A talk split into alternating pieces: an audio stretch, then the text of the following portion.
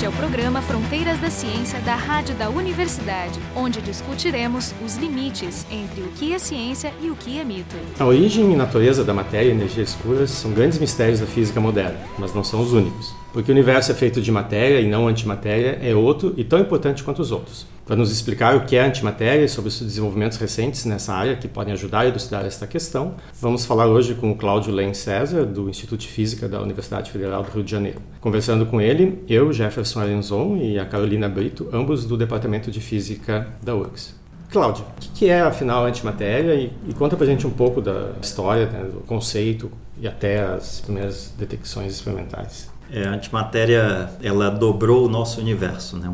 Na matemática a gente tem os números reais, por exemplo. Quando se inventou os números imaginários, de repente você dobrou seu universo matemático. A mesma coisa aconteceu na física, que você tem todo um conjunto de partículas né, de matéria, que a gente convenciona chamar assim de matéria.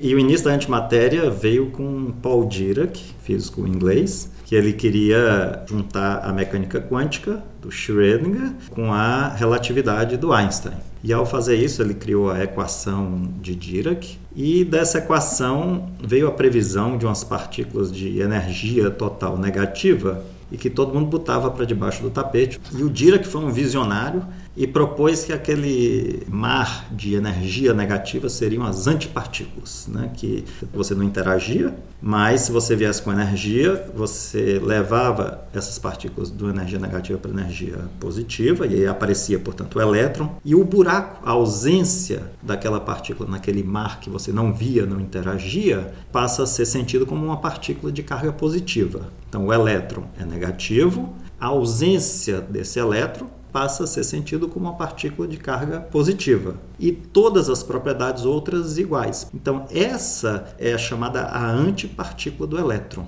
que seria então nada mais do que um elétron com a carga trocada. Ao invés de ser carga negativa, seria com carga positiva. Esse conceito, então, tem quase 100 anos, né? A equação de Dirac é década de 20. 30, 30 é, final de 20. É. É. E essa foi a visão original do Dirac, que não é mais válida hoje. Hoje você tem uma teoria quântica de campos, onde você cria partículas, e nessa teoria, por exemplo, dos campos eletrônicos, né, do elétron, então ao criar o elétron, você cria também ao mesmo tempo o antielétron, o positron a antimatéria hoje ela é parte intrínseca da física e ela é fundamental para a teoria funcionar. Logo depois dele ter previsto isso, Carl Anderson detetou o elétron de carga positiva, que é o antielétron, que ele chamou de positron, elétron positivo. Depois, nos anos 50, em Berkeley, detectaram o antipróton, e a partir daí se viu que, na verdade, para cada partícula que nós temos, existe a antipartícula. Então, o nosso universo, ele duplicou de tamanho. E a principal consequência é que eles desistiram de dar um nome para cada antipartícula. Foi só o pósito. É, foi só o pósito, exatamente isso. Aí virou outro, é o antipróton, é, não tem, um, sei lá, um Mas, nome diferente. Uma coisa que eu queria entender, o, existe um teorema, né, que é o teorema CPT. Isso. Que, inclusive, impõe a existência dessas partículas. Isso é uma coisa extra da equação de Dirac? É uma coisa extra. E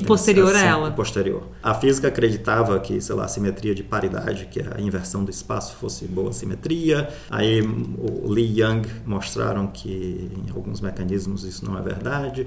Depois virou CP, que é a conjugação de carga, mudar a partícula por antipartícula e inverter o espaço, né? Quer dizer, matematicamente falando, as equações mantinham a mesma equação, ou seja, a física seria invariante frente a CP. Depois mostrou-se que CP é violado também, e hoje a física acredita que CPT, então se eu pegar qualquer das equações válidas da física, trocar carga por anticarga, ou seja, mais por menos, menos por mais, inverter o espaço, onde vai R, vetor R, vai menos R, e inverter o tempo, onde vai T, vai menos T, que as equações todas ficam idênticas. Ou seja, essa simetria ela seria, digamos, é, respeitada pela física toda. E por que, que é P?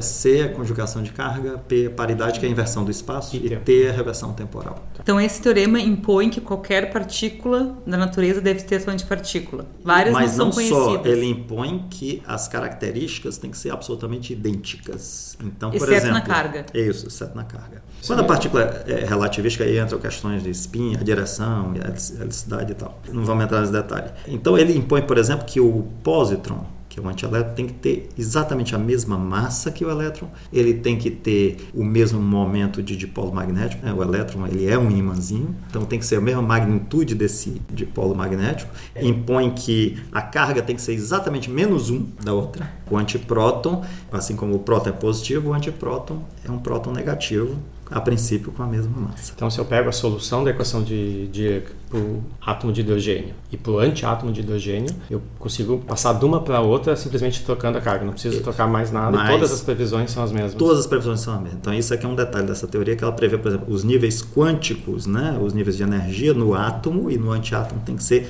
absolutamente iguais. E isso é o que a gente começou esse experimento há 20 anos atrás para testar no laboratório fazer o antiátomo, que a gente já sabia que com hidrogênio era possível fazer medidas a laser de altíssima precisão nesses níveis quânticos. E aqui nós estamos falando de 15 casas decimais, 15 algarismos significativos. É, mas quando está no laboratório de biologia, um resultado parecido com esse, a primeira hipótese que se faz é a gente tem contaminação. Então, como é que vocês têm certeza que vocês estão medindo o átomo de antihidrogênio e não tem um experimento contaminado com hidrogênio ordinário simples ali? Essa é uma pergunta extraordinária. E aí entra uma questão que é o porquê que a gente está fazendo esse experimento. É porque um dos maiores mistérios da física é exatamente o que aconteceu com a antimatéria primordial. Porque deve ter sido criado tanta antimatéria quase quanto matéria. E o fato é que a gente não vê estrelas, galáxias e corpos celestes feitos de antimatéria até onde a gente saiba. Então o que acontece? Nós vivemos no mundo de matéria.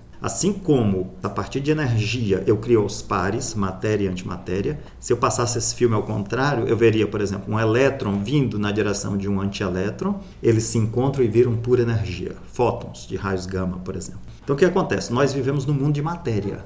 Então, se aqui aparecer uma antimatéria, ela vai imediatamente se aniquilar. Matéria com antimatéria se aniquila. Esse aqui é o bacana do nosso experimento. A gente consegue detectar um átomo. Enquanto que para fazer medidas com hidrogênio a gente precisa de 10 a 6, 10 a 12 átomos, quer dizer, né? um com 12 zeros depois, né? mil bilhões de átomos com antihidrogênio a gente consegue trabalhar às vezes com um átomo de cada vez. Ah, Por porque quê? vocês conseguem detectar Porque a, gente aniquilação. vê a aniquilação. Quer dizer que o hidrogênio normal vocês não conseguem obter nada. Nesse nível de sensibilidade, nem próximo. A antimatéria, ao mesmo tempo que ela é muito difícil de trabalhar, porque ela não existe naturalmente, então a gente tem que fazer do nada. Né? Vem o CERN, ele acelera prótons em energias altas, colide e de lá é gerado o antipróton. E aí passa por todo um processo de diminuir a energia para enviar para o nosso experimento. Então a gente captura esse antipróton, da mesma forma tem uma fonte radioativa que produz o antielétron, o pósitron, e aí a gente gera o átomo a partir dos constituintes. Ou seja, produzir antipartícula parece ser simples. Basta ter energia técnicas- suficiente. Uma das dificuldades técnicas é que vocês obtêm o antipróton nesse acelerador e ele está com velocidades relativísticas ali. Altíssimas, né? isso. isso. E vocês querem um átomo paradinho para que possa ser feito alguma medida. Então acho que a dificuldade é manter a criatura sob controle. É isso. Exatamente, é por isso que nos demorou 20 anos para chegar aqui hoje, onde Dando a entrevista fa- no Fronteira.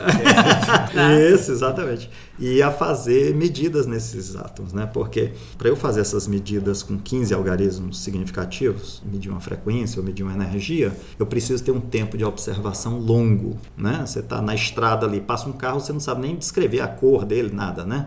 Então, você precisa ter um tempo de observação para ver detalhes. A mesma coisa do teorema de Fourier, para eu ter uma medida de frequência com alta precisão, eu preciso ter um longo tempo de observação. Então, para eu ter uma alta definição de energia na medida, eu preciso ter um longo tempo de observação. Então, a gente queria produzir esses átomos em baixíssimas energias, em baixíssimas velocidades e poder aprisioná-los. Então, ele não pode ver paredes. Porque se ele encontrar paredes, ele se aniquila. Se tiver gás, ele vai se aniquilar. Então isso é feito em ultra alto vácuo e é feito usando uma garrafa chamada magnética, onde o átomo fica preso por campos magnéticos. Quer dizer então que as quatro forças que atuam na matéria são exatamente as mesmas que atuam sobre a antimatéria. A princípio, isso é o que diz a teoria base da física, e já tem várias medidas que comparam antimatéria a matéria e elas batem certinhos com Sempre a teoria quando tu até fala hoje. em, aprisionar usando campo magnético, vocês usam os mesmos princípios que com a matéria. Força eletromagnética normal. Mas esse confinamento, ele é estável? Nós demonstramos né, aprisionamento por 2 mil segundos, que dá meia hora. Isso só depende do nosso vácuo. E o nosso vácuo é melhor do que o vácuo interestelar. Mas se ele fosse melhor, essas partículas poderiam ficar aprisionadas na nossa garrafa magnética por um tempo muito longo. Assim, esse teorema que prevê então que cada partícula tenha a sua antipartícula. Com idênticas propriedades. E... Isso, ele prevê para partículas elementares, então. Isso. Por exemplo, eu não posso dizer eu quero achar um átomo de cálcio agora. Eu não vou conseguir por razões práticas, mas deveria existir. Você poderia construir um átomo de anticálcio. Por razões práticas, me pergunto isso. Quando é que a gente vai construir a antitabela periódica? Ou a tabela Sim. antiperiódica? Ou a tabela periódica do antiátomo, né? E aí a dificuldade é prática. O átomo de hidrogênio, que é o mais simples, já é uma dificuldade enorme. A gente aprisiona 20, 30 de cada vez, no máximo, a cada 20 minutos. Por exemplo, o antideutério, que é um próton e um nêutron, comparado com um próton só ou um nêutron só. Lá em Brookhaven, os aceleradores nos Estados Unidos, é produzido um fator de 10 a 3 mais baixo do que o antipróton. Quer dizer que o antihélio não foi feito ainda? Essa pergunta é interessante porque tem um experimento na Estação Espacial Internacional que teve a primeira versão procurando o antinúcleo do hélio, o anti-alfa. Por quê? Porque se houvesse uma estrela longe de antimatéria, ela estaria enviando raios cósmicos e viriam então pósitrons, antiprótons, antinêutrons e viria antinúcleo do hélio. E essa é uma das buscas que é feita por antimatéria primordial no universo e cujo resultado até agora é nulo, tá? não tem sinais de corpos celestes feitos de antimatéria e é daí que isso é um dos maiores mistérios atuais da física. Se existisse alguma região no universo de antimatéria, né? Poderia é. pensar, bom, a gente está numa bolha de uma matéria, bolha de matéria existir, mas a gente teria efeitos na, na interface entre essas duas regiões. Teria, a gente teria uma superfície com muita produção de raios gama, isso, né, o que isso, seria isso. detectável. Essa busca por raios gama é a primeira delas. O telescópio, você vê raios gama de aniquilação de elétron-pósitron, né, que dá raio gama em 511 kV. Tem vários telescópios que já fizeram inúmeras buscas. Você vê os raios gama da produção de pósitron devido, por exemplo, a uma supernova. Na supernova, na explosão, você tem energia suficiente para criar pósitron, para criar antipróton, para criar tudo isso. E aí você vai ver a aniquilação desses pósitrons com elétrons e você vê isso nos telescópios. Mas você não vê uma observação que fosse consistente com a existência de um corpo celeste, lá de uma estrela toda feita de antimatéria, por exemplo. Mas não seria possível, no caso da interface que o Jefferson estava comentando, ela ficar reduzida ao quase zero, se tiver um afastamento gigante, um, praticamente um vácuo perfeito, é, então, onde não houvesse essa interação, então tu não detecta. Ter, poderia ter aniquilado já muito antes, né? Porque isso poderia explicar a ausência de matéria, de que não detecta, é, né? Tem várias especulações, tem alguns mistérios aí, a questão da matéria escura, a questão da energia escura e essa ausência da antimatéria. Com relação à ausência da antimatéria, uma das especulações é que lá no início foi criado um pouquinho menos antimatéria do que matéria, devido à violação de CP. E aí toda a antimatéria se aniquilou com a matéria e o que sobrou do pouquinho de matéria é o que faz o nosso, o nosso universo. Só que os números não batem. A quantidade de violação de CP que seria necessária seria muito maior. Então, na verdade, ainda é um grande mistério. Mas não seria, pensando na questão da, da aniquilação, não seria suficiente um pequeno desbalanço entre matéria e antimatéria para que uma começasse a vencer de maneira um pouco desenfreada? Não, não, porque não é um processo retroalimentado. Você está propondo um mecanismo novo aí, você devia publicar isso aí. Que seria que no processo de produção você tivesse um processo tipo laser, de criação estimulada. E aí você poderia ter um feedback, um processo de retroalimentação. Se houvesse um processo desses, aí você poderia ter um pequeno desbalanço se tornar um grande desbalanço. E a outra opção seria então que não existe o desbalanço, mas elas estão muito distantes estão muito e nós... distantes, por exemplo, havia uma especulação. Assim, a gente não acredita nela, que é a antigravidade. Imagine que houvesse antigravidade entre matéria e antimatéria. Então a matéria se atrai gravitacionalmente, a antimatéria se atrai gravitacionalmente. Então no começo você criou matéria e antimatéria, né, na explosão, matéria foi para um lado, antimatéria para o outro, e aí existiria todo um universo muito longe da gente, todo de antimatéria. Uhum. Assim eu brinco dizendo: olha, se vocês olharem no telescópio e viram um cara igualzinho a vocês, não vão abraçar, não, porque pode ser explosivo, né? Matéria, quando encontra antimatéria, se aniquila. Né? Pois é, não, essa parte da antigravidade eu não entendo bem, porque não são as massas que tem sinal oposto é a carga. Isso é uma especulação que a gente não acredita porque a própria luz cai sobre a ação da gravidade. Quer dizer, a compreensão que a gente tem da gravidade hoje é que é um fenômeno geométrico, ela altera a curvatura do espaço, né? Mas a gente não sabe por que, que a massa inercial e a massa gravitacional são idênticas. Imagine que a massa gravitacional tivesse um sinal, mais ou menos a massa inercial. E, por exemplo, a antimatéria tivesse uma massa gravitacional negativa. Então seria o equivalente das cargas, né? Teria cargas positivas, negativas e tal. Bom, é uma especulação. A gente não acredita nisso. Agora, Mas... o que é possível que o efeito da gravidade fosse um pouquinho diferente para matéria e para antimatéria. E isso é uma coisa que a gente quer testar no nosso experimento. É porque tu tem as várias combinações, né? Porque a gente conhece bem os efeitos gravitacionais de matéria matéria, isso. mas agora tem duas novas possibilidades, que é gravidade entre matéria e antimatéria e antimatéria e antimatéria. Isso. Entre antimatéria e antimatéria, se você acreditar na simetria de CPT, é idêntica à matéria e matéria. Então deve ser atrativa, bonitinha, tudo igual. E entre matéria e antimatéria, CPT não diz nada. Então aí entra a gravidade de Einstein. Não existem resultados ainda sobre isso? Não, não existem. Já houve, tem um experimento histórico em Stanford da década de 50, eu acho, que tentaram ver o pósitron caindo. Começaram com um elétron num tubo para ver a gravidade sobre uma partícula elementar dessas. E o elétron não caiu no tubo. E a pergunta que fica é, o que, que houve, né? E aí tem várias explicações. Uma delas é que os elétrons do metal, do tubo ao redor, também caem. Muito pouquinho, claro. Eles caem só a ponto de equilibrar a força gravitacional. Então o elétron ficou no meio do tubo, no vácuo, e não caiu. A força gravitacional é tão pequena que a expectativa de se fazer um experimento de gravidade com partículas carregadas é muito difícil, porque campos elétricos espúrios, ondas de rádio, qualquer coisa dão forças muitas vezes maiores do que a gravidade. Mas o átomo de hidrogênio é neutro. Perfeito, agora você chegou no ponto. Pela primeira vez a gente tem antimatéria neutra e em baixíssimas temperaturas, baixíssimas velocidades. Então, a gente tem esperança realmente de medir a aceleração da gravidade sobre essa antimatéria. Vocês precisam encontrar a torre de Pisa. Então, nós estamos fazendo a nossa torre de Pisa no momento. A gente vai ter uma armadilha magnética na horizontal, agora a gente vai ter uma armadilha na vertical. E o primeiro experimento vai ser só para ver ele cair. A pergunta era, ele cai para cima ou cai para baixo, né? Então, o que nós vamos fazer é os dois campos magnéticos em cima e embaixo, que prendem eles ao longo do eixo, a gente vai baixar esses campos bem lentamente, e aí você tem que ter um controle sobre os campos absurdo. Então, a engenharia desse magneto é complicada. E aí a gente vai ver se as partículas estão saindo mais para cima ou mais para baixo. E com isso, pelo menos, já colocar, olha, o sinal é igualzinho ao da matéria, o que a gente espera que seja. E aí, com átomos mais frios, a gente espera poder medir G a algumas casas decimais. Não é brincadeira a energia gravitacional é muito pequenininha sobre um átomo de hidrogênio. Mas se por acaso vocês descobrirem que a força gravitacional que age sobre a antipartícula não é a mesma que age sobre a partícula, não seria uma contradição com o teorema CTP? Seria um problema para a gravidade. Esse teorema, na verdade, ele é provado em espaço plano, ou seja, na ausência de gravidade. E gravidade é uma teoria que as pessoas acham que não está completa porque você não tem um bom método de quantização aceito. Sim, não, não consegue unificar ainda. É, não consegue unificar todas as forças e tal. Então, as pessoas acham que a gravidade ainda não é uma teoria que a gente tem todo o controle sobre ela ainda. Em especial se a antimatéria tu tem que agregar relatividade para Shala, que é a equação isso, de Dirac, isso. então necessariamente teria que A gravitação vai ter que vai ter que ter essa parte. Que, é muito bem. Então, vamos sair daqui com duas teorias, viu?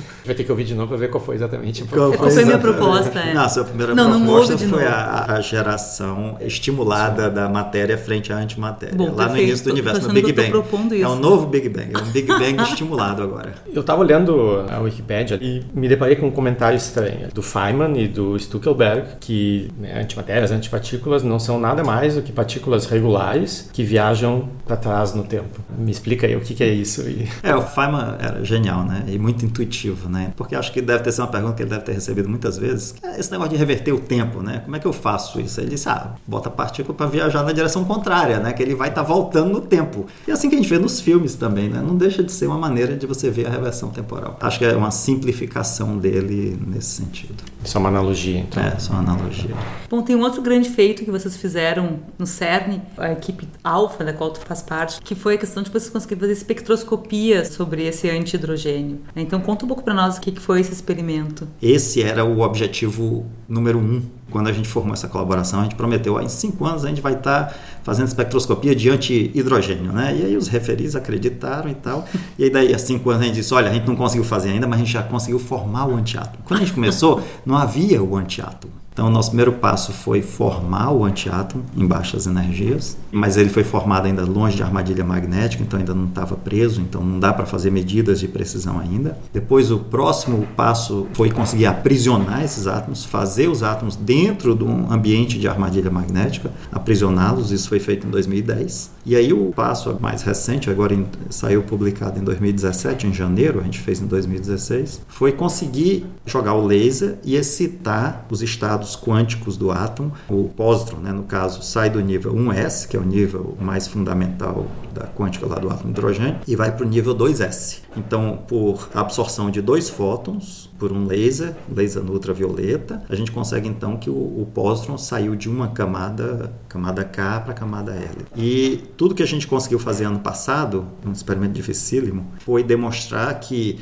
Fora da ressonância, a gente não tinha excitação e na ressonância a gente teve excitação. Ou seja, o átomo saiu do estado fundamental para o primeiro estado excitado e quando o laser não estava na ressonância, não estava na frequência certa, na cor certa, na energia certa, o átomo não excitava. Ou seja, vocês botavam exatamente a frequência esperada para o átomo pro de hidrogênio. átomo de hidrogênio, exatamente. Então nós tivemos uma compatibilidade nessa primeira medida em 10 casas decimais. Mas se a espectroscopia é idêntica da matéria e da antimatéria, significa dizer que eu não posso detectar a presença de antimatéria usando técnicas óticas tipo... e de espectroscopia, não. A princípio, não. E nunca vamos fazer isso com fontes cósmicas. Agora, no laboratório, então nós começamos com partes em 10 a 10.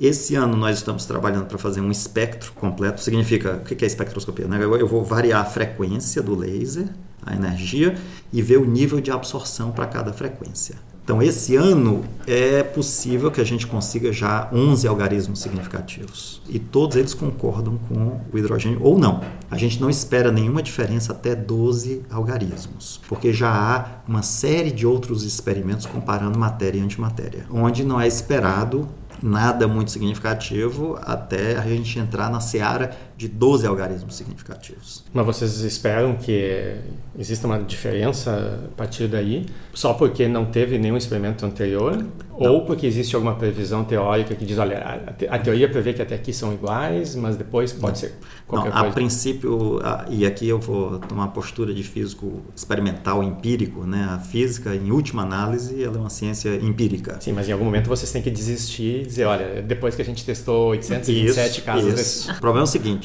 a física é cheia de exemplos, a própria criação da mecânica quântica, depois a criação da eletrodinâmica quântica, por exemplo, veio de medidas mais precisas e que você viu que não batia com a teoria existente. Então, às vezes, você ir uma casa decimal a mais faz diferença. Então, só para responder bem tua pergunta, nós não sabemos se vai haver alguma diferença ou não. Eu estou há 20 anos nesse processo, vou terminar minha carreira talvez tentando melhorar esse experimento e é possível que a gente encontre que, olha, nesse sistema deu tudo igualzinho e é isso mesmo e a gente não viu nenhuma violação de CPT. Bacana. Que também é um resultado interessante. É um resultado interessante, está consolidado experimentalmente. Como a eletrodinâmica quântica hoje é consolidada com 12 algarismos significativos, com a medida de hidrogênio. Laser, a teoria consegue calcular com 12 algarismos significativos, essa diferença dos níveis de hidrogênio, um S2S, isso é visto experimentalmente hoje com 14 algarismos significativos e as duas batem lá nos 12 algarismos significativos perfeitamente. Aí também não pode dizer que, ah, eu não acredito na teoria. Não, a teoria é muito sólida.